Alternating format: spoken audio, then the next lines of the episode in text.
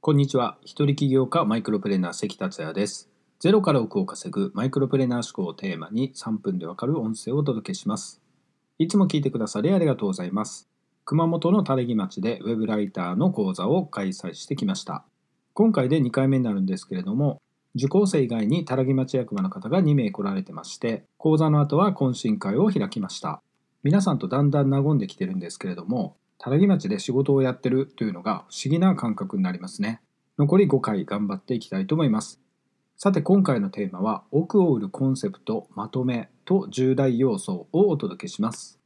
237回の音声から前回の239回では奥を稼ぐ販売ページのコンセプト設定についてお話ししてきました。コンセプトは3つ。1、誰に。2、何を。3、与えるのかでしたね。そしてそれぞれを解説していきました。1、誰にではターゲットを絞り込むことが重要だとお伝えしました。ターゲットを絞り込む際には、いくつかの区分に分類していくセグメンテーションという方法があり、それをターゲットセグメンテーションと呼ぶとお伝えしましたね。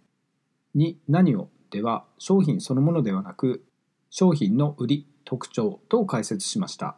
その売りは競合他社と差別化されている必要がありましたね。また、全く競合他社がいない分野のポジションを確保するのか、それともその分野でナンバーワンのポジションを確保するのかというポジショニング戦略が必要だともお伝えしました。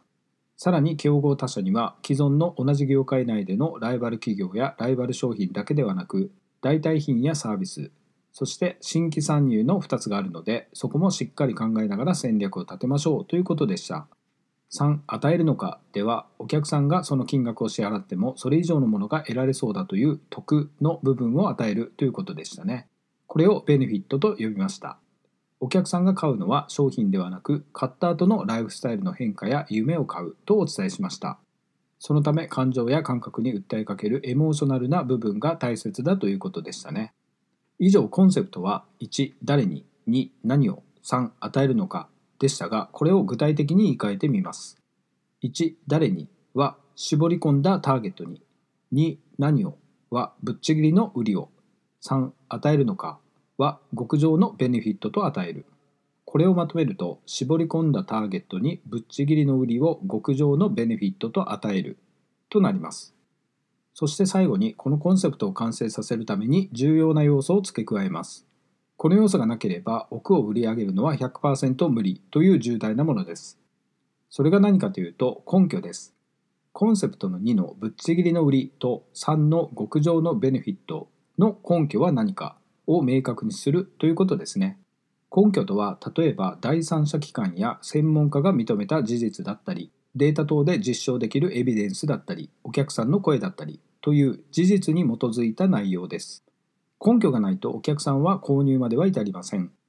例えばあなたがダイエットをしている時に飲むだけで1ヶ月で10キロ痩せる青汁を広告で見かけてページを見たとします。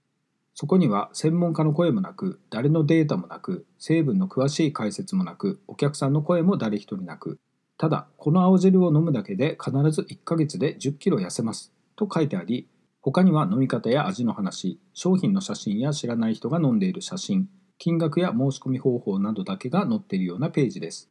痩せる根拠が一切記載されてないのです。どうでしょうか？怪しさだけしかないですよね。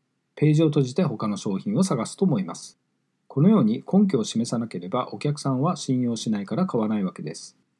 ではコンセプトをまとめると、絞り込んだターゲットにぶっちぎりの売りを極上のベネフィットと与える。なぜそれが実現するかの根拠を提示する。となります。それでは次回は奥を稼ぐコンセプト作りの各パーツの作り方を具体的にお伝えしていきますのでお楽しみに。今回は以上になります。最後まで聞いていただきありがとうございました。それではまた明日お会いしましょう。